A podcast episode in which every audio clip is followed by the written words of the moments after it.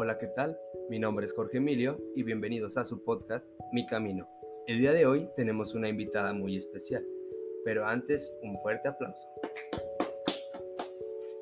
Hola, mi nombre es Carla Ordóñez, soy ciclista y pues ya tengo varios años aquí practicando deporte.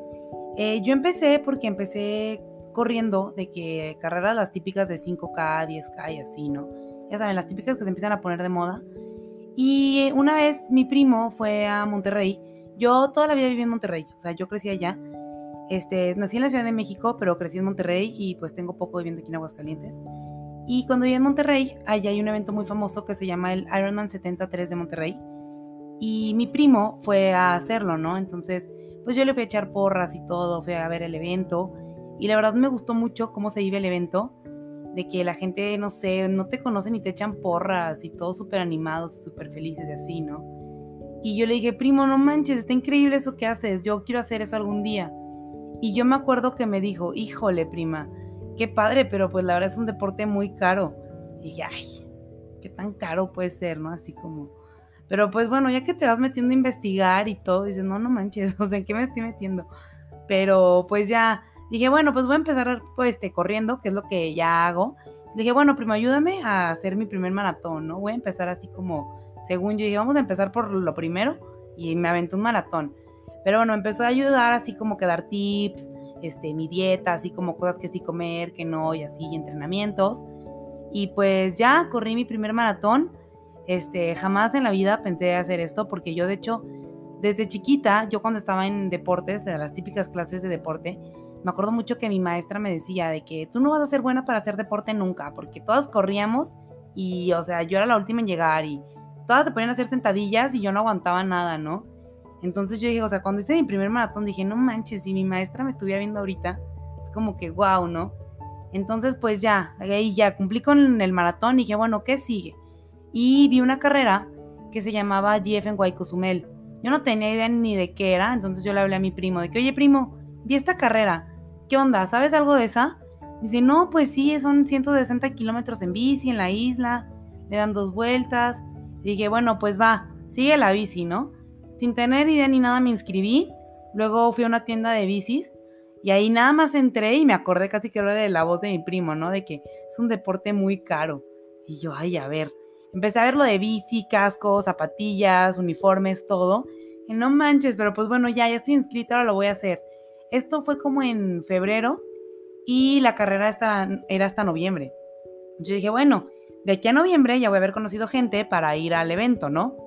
Me empecé a preparar, me metí a un equipo y todo, pero pues ya llegó la fecha de la carrera y yo seguía sin, o sea, como que gente quisiera ir.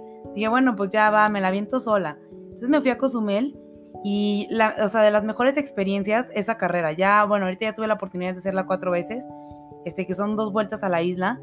Este, bueno, digo, es plano, ¿no? Pero pues sí, se vuelve pesado porque es muy rápido, o sea, ir en el pelotón así a toda velocidad y ir viendo, o sea, no sé, ir a rueda y luego que se te meten y como que, no sé, es una sensación increíble que para los que me estén escuchando que eh, ah, sean ciclistas o así, se la recomiendo muchísimo.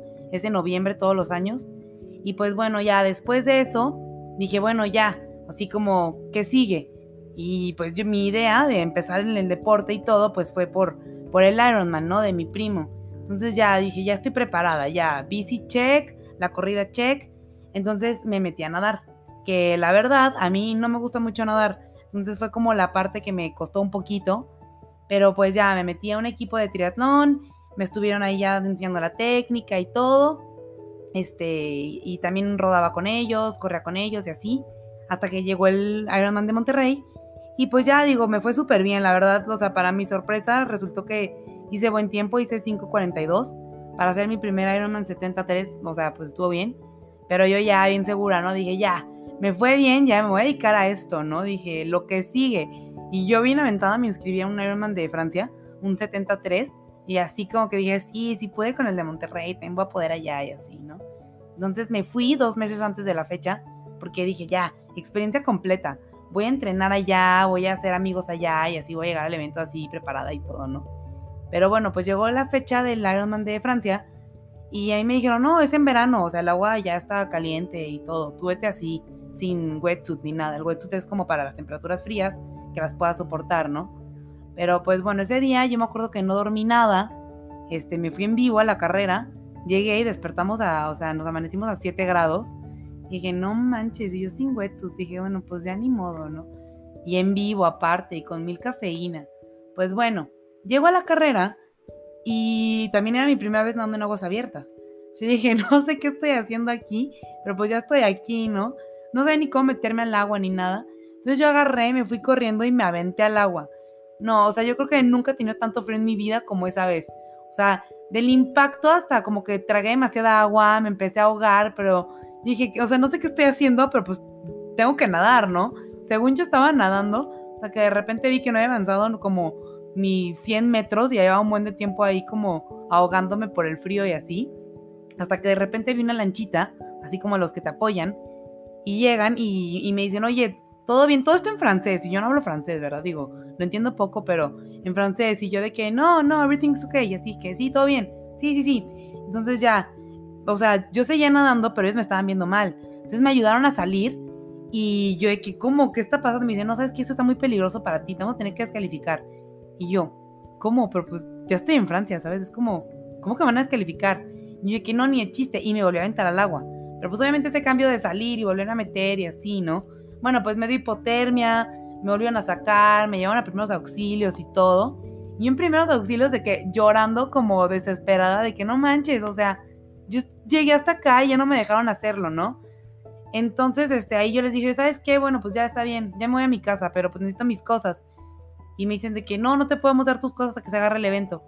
Y yo de que, bueno, pues ya está bien, ya, este, nada más necesito mis zapatos, pues para no estar descalza aquí. Ya me dejaron entrar por mis tenis, agarré los tenis y me fui corriendo. Yo dije, ya estoy aquí, mínimo voy a correr el 21K, ¿no?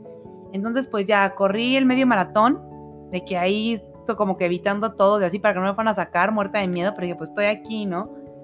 Y luego, pues, este, ya cuando terminó el evento y todo, agarré la bici, que ya cuando me la entregaron, y me fui a hacer los 90 kilómetros sola, así de que sin abasto ni nada. Entonces, terminó eso y como que para mí fue un shock muy fuerte de que pues hice la meta, pero no como quería. Entonces, pues estaba muy frustrada, ¿no? Tanto que hasta pensé de que, ¿sabes qué? Ya, o sea, mi maestra de primaria tiene razón, yo no sirvo para el ejercicio. Pensé en abandonarlo todo, pero dije, no, pues yo por algo empecé a hacer esto. O sea, yo empecé porque quería hacer el Ironman, pero pues ya llegas a un punto en el que de verdad esto es como ya un estilo de vida. O sea, ya me apasioné tanto por esto que dije, o sea, yo tengo que seguir. Entonces sí puse como en pausa un rato el triatlón y ahorita ya me dedico 100% a la bici. Y pues tanto que ya, o sea, mi vida va en torno a la bici, ¿no? O sea, yo lo que como es para rendir más en la bici. Yo cuando me despierto, o sea, todo mi día está enfocado en, no sé, hoy voy a entrenar a estas horas, entonces tengo que comer a esta hora. O sea, tengo a mi nutrióloga y a mi, a mi coach que todo me van asesorando. Entonces, o sea, ahorita ya pasé de, que me dijeran, tú no vas a ser buena en el deporte, a aferrarme a hacer algo que, digo, no me salió bien en su momento, allá, o sea, decir, bueno, no sabes qué, lo mío es la bici y ya, enfocarme 100% a la bici. Y pues ya, esa es como mi historia de, digo, llevo como ocho años corriendo y cinco años en el ciclismo. Eso te puede decir como mi resumen en unos cinco minutos, ¿no? Muy bien. Bueno, pues muchas gracias por, por compartir esta, esta parte de tu historia. Y, de lo que hablaste tengo un, par de, preguntillas, hay unos, unos aspectos. Lo primero que quisiera resaltar es esta parte de la, de la infancia, de la primaria en la que, o sea, que un maestro de educación física te, te ataque de esa manera, el que te diga, es que tú no vas a ser buena, es, bueno, para empezar es poco profesional de parte del maestro, poco pedagógico y, y, o sea, la fuerza de voluntad que muestras al, al querer superar eso, ¿no? O sea, tener presente ese recuerdo y decir, o sea, ahora voy en contra de, esta maestra y a favor de lo que yo quiero. Porque, o sea, fue, como en, esta parte de Francia que nos cuentas de que digamos que los jueces, las personas que estaban ahí eran como tus maestros que te decían, ¿sabes qué? Ya, no, estás fuera. Y, y tú te fuiste incluso en contra de esa adversidad y decidiste como hacerlo porque era tu sueño, ¿no? O sea, ya, ya dijiste tú, o sea, ya estoy aquí, ya hay que hacerlo, ¿no? No importa si, si lo hago sola, si es como fuera de, de la competencia, pues. o sea, tú lo hiciste por, por hacerlo hacia ti, ¿no? Hacia tu persona, y eso es algo como muy importante, que, que la gente debe de entender. El, el, hecho de hacer las cosas por uno y no por, por lo que dirán los demás. Y, y una cosa que, que, te quiero preguntar, en, en esta nueva parte de, de, tu vida que es como el ciclismo, ¿cómo le haces para, o sea, hay veces que la motivación no alcanza y entra la disciplina? Eh, ¿Cómo fue ese cambio? ¿Cómo, ¿Cómo lo haces para llevarlo en tu día a día? Sí, claro. Bueno, pues primero viendo lo de mi maestra, la verdad, soy una persona muy aferrada. O sea, yo nunca, nunca acepto un no por respuesta. Entonces, no sé si desde chiquita era así, la verdad no, no me acuerdo, pero yo me acuerdo mucho que mi maestra sí me decía, pues tú no vas a ser buena en el deporte. O sea, de hecho, yo de chiquita estuve en básquet, en boli, en soccer, en todo, en gimnasia. Y o sea, yo me acuerdo que sí no era buena, no era buena para correr. Yo de chiquita tenía asma. Entonces, o sea, la maestra hasta yo me acuerdo que ya hasta se rindió conmigo y me ponía nada más abajo de la portería de que llegaban todas las niñas, corrían, me pasaban el balón, me lo daban y yo metía la canasta, ¿no? O sea, era como mi logro. Entonces, pues sí fue como un, tengo que demostrar, o sea, a mí misma, no sé, de que sí puedo, de que no es cierto que no. También, o sea, estando ahí en Francia cuando me dicen, no, ya no vas a poder, ya no te vamos a dar tu bici, es como, ¿por qué me dicen que no? Ya estoy aquí. Yo siempre he sido así, o sea, si me dicen no a algo, más ganas me dan de hacerlo. Entonces, pues también puede ser que haya sido parte de eso, ¿no? Y sí, pues como dices, digo, nada profesional de la maestra, ¿verdad? Digo, ahorita, la verdad no me acuerdo ni el nombre de la maestra, o sea, esto ni siquiera creo que lo voy a escuchar, pero, pero pues igual me ayudó a hacer algo, ¿no? Y, ¿qué era lo otro? Ah, lo de la disciplina. Ajá, sí, la sí, sí. La disciplina. Sí, claro, o sea, obviamente no todos los días estoy motivada. O sea, hay días que, o sea, mi día a día normalmente me despierto como a las 5 de la mañana. A mí me gusta entrenar temprano, o sea, aunque tengo un día libre, me gusta entrenar temprano porque así como que ya cumplí, mi energía ya está enfocada en el entrenamiento. Aparte después de entrenar como que termino con más energía y así, ¿no? Entonces, pero pues hay obviamente días en los que me despierto cansada, desvelada, o sea, pues desmotivada o que digo, no, pues ahorita no tengo ninguna carrera cerca. Por ejemplo, toda la cuarentena que pues no había competencias, es como, pues, o sea, ¿para qué entreno, no? Pero pues sí, ahí es donde ya entra la parte de la disciplina, en la que ya tanto tiempo despertándome temprano, comiendo bien, siguiendo ciertos este, ejercicios, o sea, es como, pues ya se vuelve un estilo de vida que ya no puedes cambiar, o sea, ya para mí el despertarme temprano a entrenar, pues ya no es como opción. No sé, o sea, yo sé que me tengo que despertar temprano. O sea, no hay nadie vigilándome. De hecho, mi entrenador vive en Monterrey, o sea, hasta le podría mentir. Pero pues ya lo hago por disciplina, por lo mismo que dices. Sí, ya es, o sea, ya hasta se volvió tu rutina, un estilo de vida saludable de, de un atleta como de alto rendimiento. Ya es un estilo de vida, de vida una, una rutina como pues pues muy bien hecha. Y, y esto otro que nos cuentas de la energía de un evento, no sé si podrías platicarnos un poco, o sea, qué es lo que piensas, porque son muchos kilómetros. Yo ando en bici, pero para ir al trabajo y son 10 kilómetros máximo. Y o sea, ¿qué pasa por tu mente durante todo el, el, trayecto? Híjole, fíjate que esa pregunta me la han hecho mucho y ni siquiera sé qué contestar.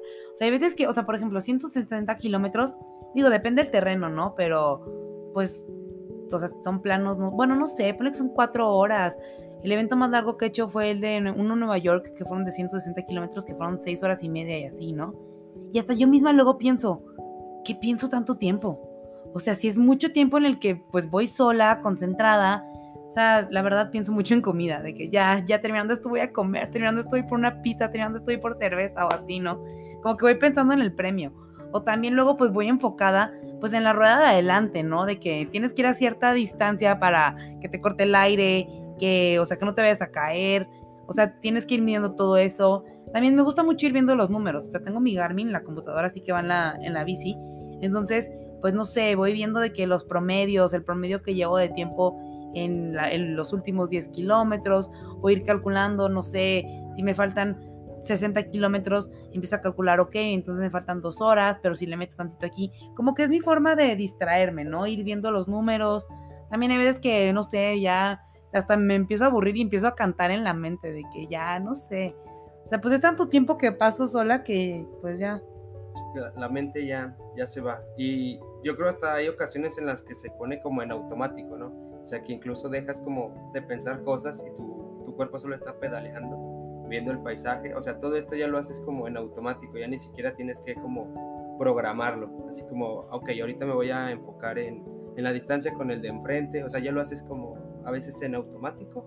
Sí, claro, o sea, ves que ya voy en automático y sí, pues como dices, no es como que voy pensando todo el tiempo, pero pues sí vas como que viendo o, o sí, o sea, ahorita hasta se me vino a la mente, porque la distancia más larga que he hecho, o sea, yo sola, sola, sola, han sido 130 kilómetros, una vez así en pandemia que enloquecí, le dije a mi papá, acompáñame a la carretera y se fue así de que de escolta, y ahí es donde digo, o sea, cuando voy sola, pues sí, ya no sé ni lo que pienso, como que ya hasta puedo ir en blanco y nada más voy en automático, pedaleando, porque ya como que el ir en la bici, como que ya lo siento natural, o sea, para mí es de que ya, dale, o sea, me siento como libre, no sé, entonces no tengo por qué estar haciendo nada ni pensando en nada, simplemente estoy ahí y pues estoy viviendo el momento.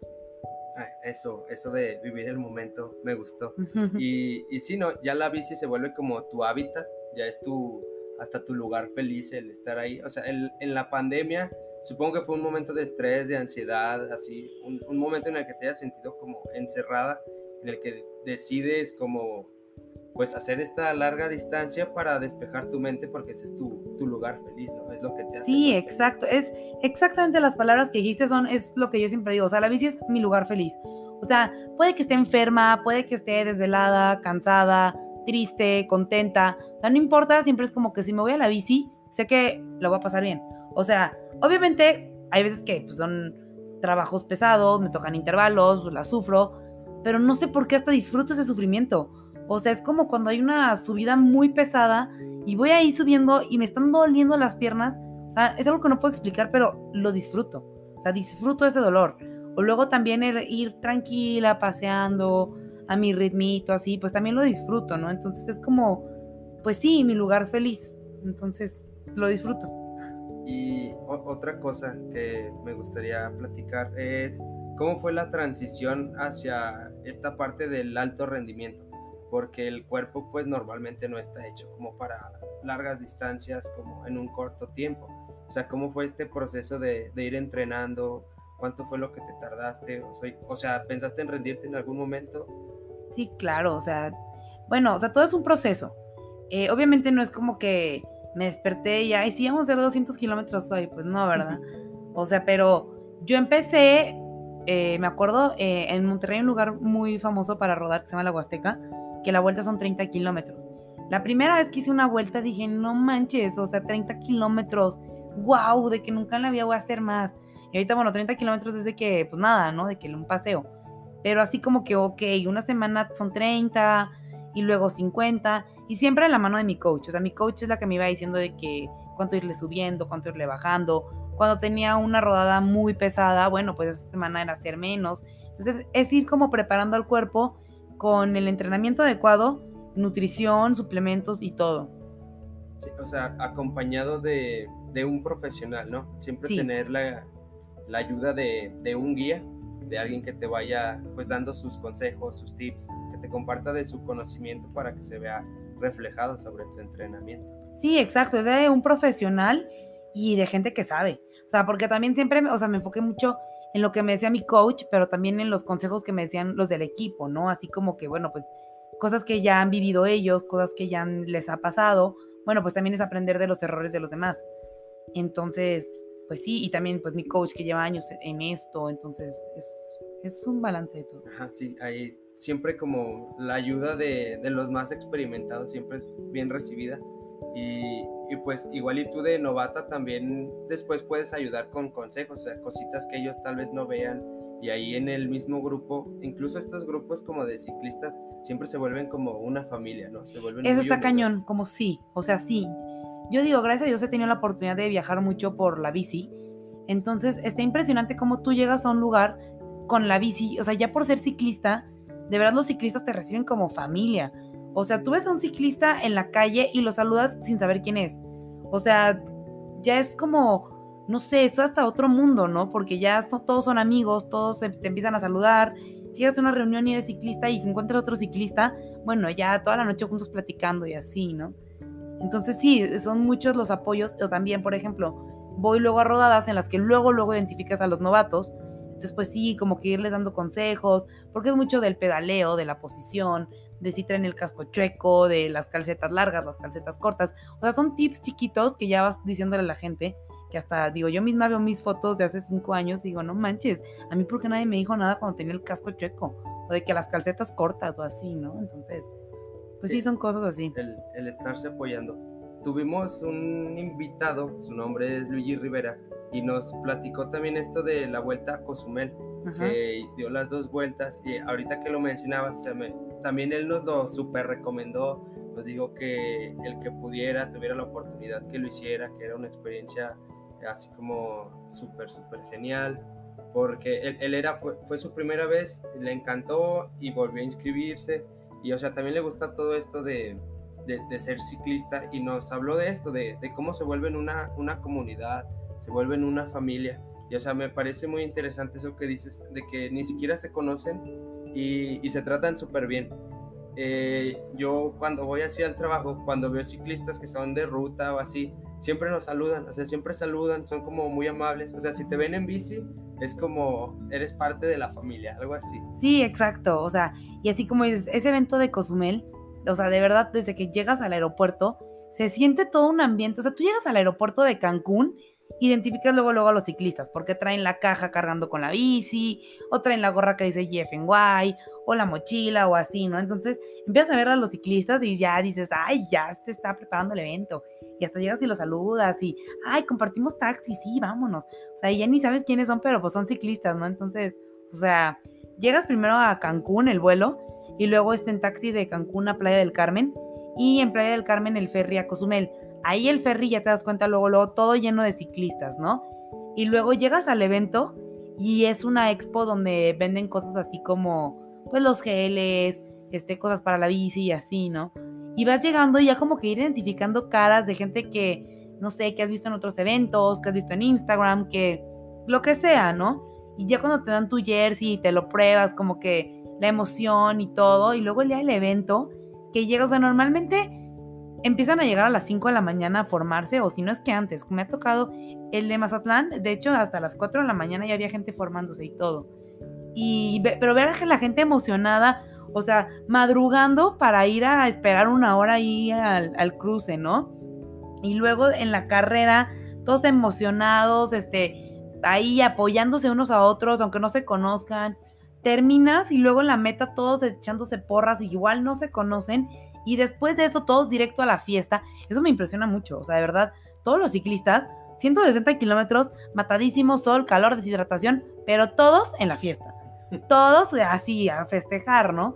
Porque pues después de una carrera tan larga, o sea, después de un gran logro, pues todos queremos festejar. Entonces llegas a donde sea la fiesta y ya como que los empiezas a identificar de que, ¡ay! Yo te vi en la carrera en tal kilómetro y cómo te fue y así, ¿no? Gente que ni conoces, pero ya te empieza a preguntar de cómo te fue, porque de verdad les interesa. O sea, y están ahí en la fiesta tomándose una cerveza juntos. O sea, es un ambiente súper padre. Es un evento que dura desde que llegas al aeropuerto hasta que te vas, ¿no? Eh, esta, bueno, pues eh, dices un festejo después de, de la carrera, pero o sea, también hay un trabajo detrás que pues casi muchas veces nunca nadie lo ve, ¿no? O sea, si te dicen, ah, hiciste tus 200 kilómetros, qué padre, ¿no? Y ya, pero nadie ve la preparación que dices que tienes de hace cinco años, en, o sea, son cinco años de trabajo para poder alcanzar ese nivel. Y una duda que tengo yo, así ya como de, de niño chiquito, ¿cómo, cómo llevan las, las bicicletas de un lado a otro? O sea, ¿cómo es ese proceso? Bueno, pues para llevar la bici, este, normalmente la desarmamos. Bueno, es que ya cada quien es diferente, ¿no? De que hay unos que la mandan, otros que le van a desarmar. Yo la desarmo la metemos a una caja especial y pues ya te la llevas, ¿no? La documentas y después llegas al, hotel y ahí la armas. Ese es un consejo que a mí me dieron hace mucho. A mí me acuerdo un amigo me dijo, nunca dejes que nadie toque tu bici. Y yo, ¿por? Pero pues aprendí a la mala, ¿no? Porque una vez por querer que me la armaran y me la desarmaran sin yo estar ahí viendo todo, pues me la dejaron mal. Y el día de la competencia pues me fue mal porque mi bici no estaba bien acomodada. Entonces yo dije, no, pues ya mejor aprendo yo a armarla y desarmarla y pues ya este, me la llevo yo, ¿no?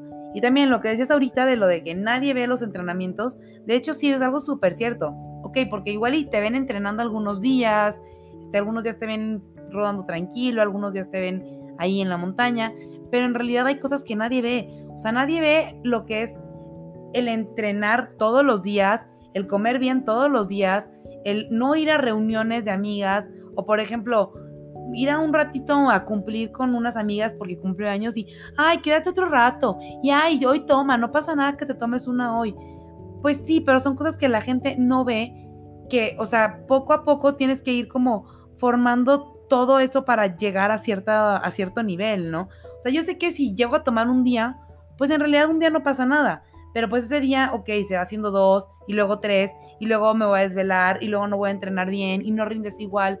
Entonces es como un estar constantemente entrenando, alimentándose bien y todo para cierto evento. Y después ya festejas y lo que quieras, pero pues luego a seguirle, ¿no? Porque ahí no se acaba. O sea, fue una carrera, pero hay más y en dos meses es la que sigue o en la semana o así. Entonces, pues es toda la constancia. Sí, la, la disciplina que, que, nadie ve. Y muchas veces a las amistades que, pues que no están en, en ese ámbito se les hace muy fácil el, pues desvélate, no pasa nada. Y no saben lo, o sea, lo que tú puedes sufrir al día siguiente por entrenar desvelada. Exacto, eso no se lo recomiendo a nadie. Ya lo he hecho y no está padre. Cero recomendado. Y, y, ahora, pues queríamos saber sobre, pues la Carla en, en su vida personal, fuera de, de, todo esto del profesionalismo y todo. O sea, ¿cómo es tu vida en lo personal? ¿Cómo lo llevas de la mano?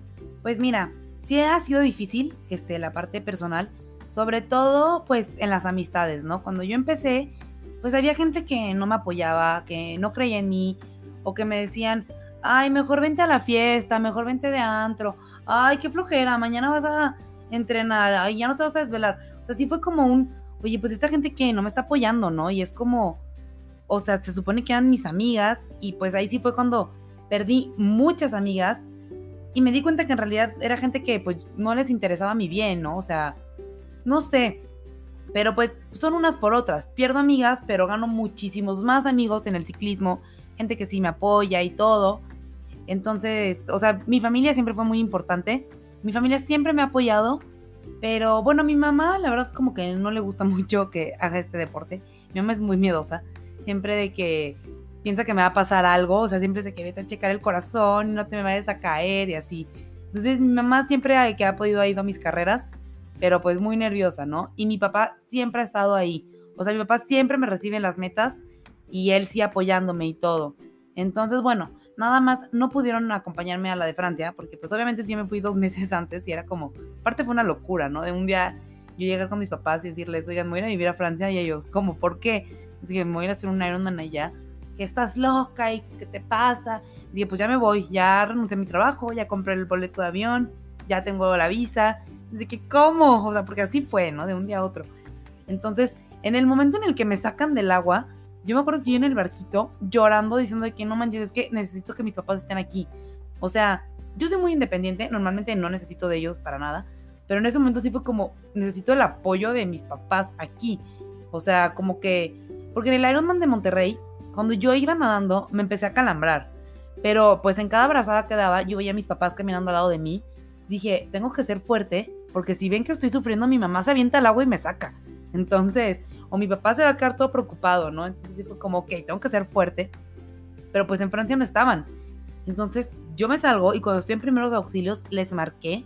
Pues en Monterrey eran como las 4 de la mañana. O sea, mi mamá de que estaba dormida, o sea, todavía que despierta de que sonámbula, yo creo, me dice, voy por ti. Yo, ¿cómo que vas por mí? Sí, voy al aeropuerto por ti. O sea, me voy ahorita a Francia.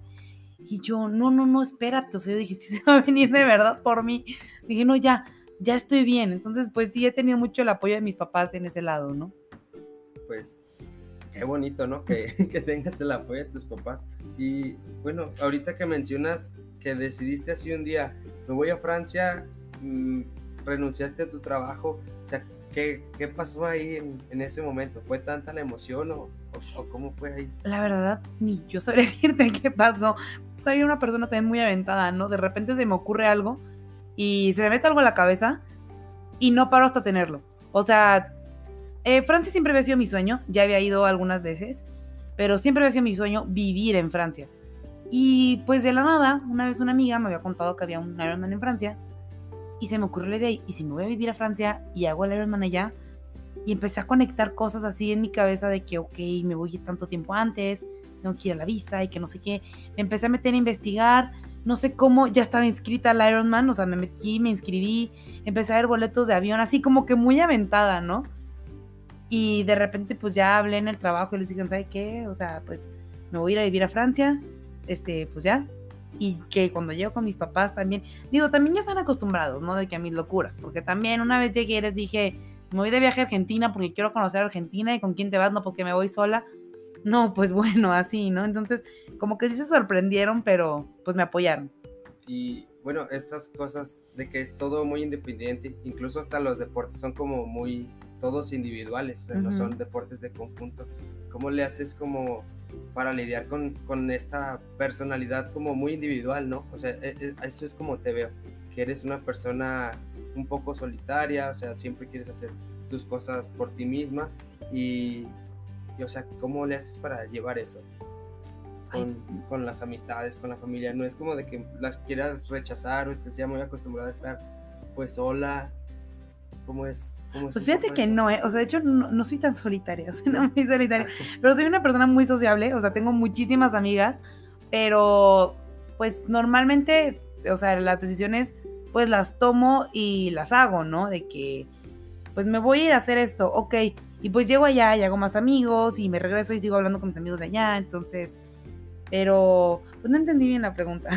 O sea, el, pues esta parte del, del solitario, sin necesidad de nadie. O sea, de que un día dices, quiero ir a Argentina, me voy a Argentina, quiero ir a Francia, me voy a Francia. O sea, ¿cómo es esta parte de, de separarte, ¿no? De, de las personas así como muy fácil o sea, no tener un apego hacia ellas, tal vez. Ok. Porque, bueno, yo estoy como muy acostumbrado a, a mis papás y todo esto de, de, estarlos viendo. Y cuando yo iba y competía, me iba una semana y pues yo tranquilo y regresaba y mi mamá era como, sentiste que, sentimos que te fuiste un mes y no sé qué tanto. O sea, ¿cómo haces como con esa parte? Ok, pues mira, a mí mis papás me mandaron un intercambio desde que yo estaba en prepa. Me mandaron un semestre a Inglaterra entonces ahí sí fue como la primera experiencia que tuve así como estando sola, ¿no? Y digo, me pasaron muchas cosas de que me perdía y no sé, pues tenía 16 años, estaba bien chiquita. Y, pero como que me perdía y, me ponía a llorar y decía, a ver, no, aquí estoy sola, tengo que salir adelante. Entonces fue como el buscar el, no sé, cómo encontrar el camino y así, ¿no? Que como me soltaron tan chiquita, pues ya empecé a, a ponerme otras metas y cada que se me ocurría algo, pues lo hacía. Entonces, pues así fue. Tener como la libertad desde, desde joven, ¿no? Fue lo que te hizo hasta Sí, yo creo que, una aventurera de, de la vida. Y bueno, una, una pregunta. ¿Por qué, ¿Por qué Aguascalientes? ¿Por qué decides venir a Aguascalientes? Eso estuvo muy loco, porque de hecho el Jeff en Guadalcozumel, que les digo que, que fue como mi primera experiencia que tuve este, pues en el ciclismo, este, me contactaron por Instagram y pues que querían que trabajara con ellos. Y pues muy chistoso porque la sede está aquí en Aguascalientes. Digo, porque pues Luis Lemus, que es como un ciclista profesional, así de que corrió en, Europa y todo, digo, me imagino que muchos lo conocen, pues él es de aquí. Entonces, o sea, pues el White primero lo contactó a él, él empezó el programa y querían que después, o sea, después de un año que él lo estuvo llevando, pues que yo también lo llevara con él, ¿no? Entonces, pues ya me vine a vivir aquí a Aguascalientes y de verdad, o sea, me enamoré de la ciudad. Qué ciudad tan bonita para vivir. De verdad, para los que no lo conocen, o sea, súper recomendado venir. Todos dicen que es un pueblito, pero digo que nadie se mete con el pueblito. Porque a mí me encanta. Entonces, pues fue eso, ¿no? Fue la, la oportunidad de, del gran fondo de venirme para acá. Y luego, pues ya, este, pues pasaron algunas cosas que me salí de ahí del gran fondo. Pero me, me encantó la experiencia de, de trabajar ahí y pues de bien Aguascalientes más, ¿no? Entonces yo decidí quedarme. Y bueno, ahorita retomando todo esto que de lo que hablas, el hecho de estar avanzando constantemente y, no estancarte es como lo que te da muchas oportunidades.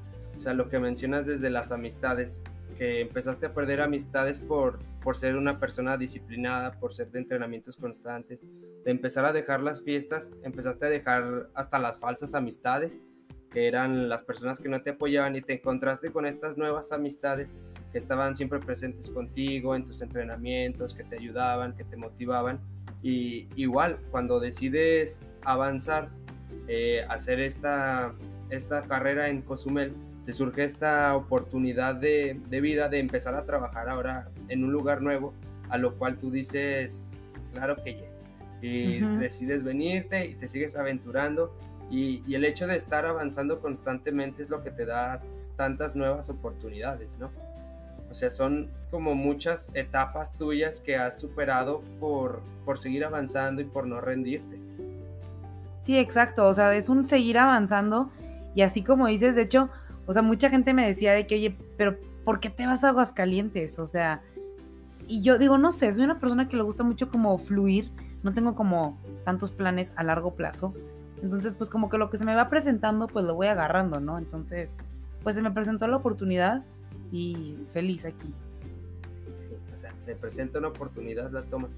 Y bueno, ¿cómo haces esto de, de, no estar planeando tanto? Porque, bueno, yo y mis amistades así como muy cercanas son de que queremos estar planeando todo. O sea, tengo un amigo que ya planeó su boda y ni siquiera tiene novia. Así, así de extremo es. ¿Cómo le haces como para tener esta vida de disfrutar el momento? Pues mira, es que siento que no podemos planear tanto porque no está en nuestras manos la mayoría de las cosas, ¿sabes? Además, digo, soy una persona muy católica y me, o sea, yo me dejo guiar todo por Dios. Yo sé que todo lo que me pasa pasa por algo, porque pues digo, Dios me está poniendo en el camino las cosas que necesito, entonces también si me pongo a planear como mucho mi futuro, pues en algún momento va a cambiar. Entonces, mejor me dejo como llevar y voy viendo, o sea, voy planeando como, no sé, el mes, la semana o así, ¿no? Y pues hay cosas que no puedo manejar y si no salen como yo quería, me estreso, me frustro, entonces digo, no, pues ya mejor que salga como tenga que salir, que pase lo que tenga que pasar. O sea, tanto que, de hecho, yo antes de venirme a Aguascalientes, yo estaba aplicando para una maestría en Australia. Y de hecho ya estaba inscrita, ya estaba en el programa, ya estaba viendo dónde vivir y todo. Pero justo el día que pagué la inscripción fue el día que me hablaron de, oye, ¿sabes qué? Te ofrecemos el trabajo en Aguascalientes ok, sí me voy. O sea, como que dije, esto está pasando por algo. Y si todo el mundo aquí, ¿cómo cambiaste Australia por Aguascalientes? Pero lo que me arrepiento, o sea, soy la más feliz aquí y por algo pasó. Y también siento que lo de Australia iba a pasar porque pues yo me estaba preparando mentalmente para estar un año y medio fuera, porque digo, también soy muy apegada a mi familia, entonces era un año y medio sin mi familia, vivir sola, este, otras culturas y así, ¿no? Entonces como que me dijeron lo de Aguascalientes fue tan fácil que dije, ay, ya me estaba preparando para algo más difícil, bueno, sí me voy. Entonces...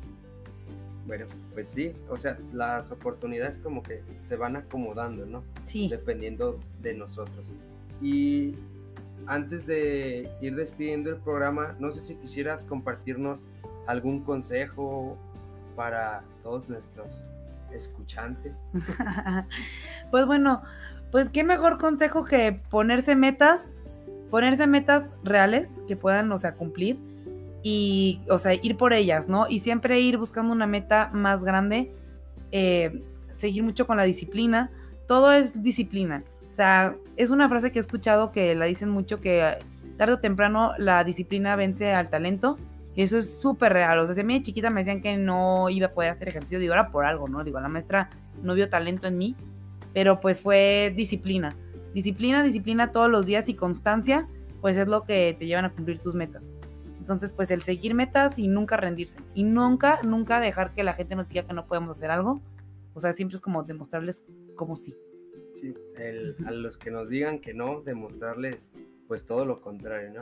Exacto, de hecho yo de ellos, me, o sea, siempre pienso mucho en gracias a todos los que me dijeron no puedes, porque ellos me dan la fuerza para demostrarles que sí puedo de, ahí es de donde se saca la motivación de, todos esos como enemigos mentales que Exacto. Y, y, pues bueno, a todos, gracias por, por escucharnos, por vernos. sí, eh, mi nombre es Jorge Emilio. Y yo soy Carla Ordóñez. Y esto fue Mi Camino.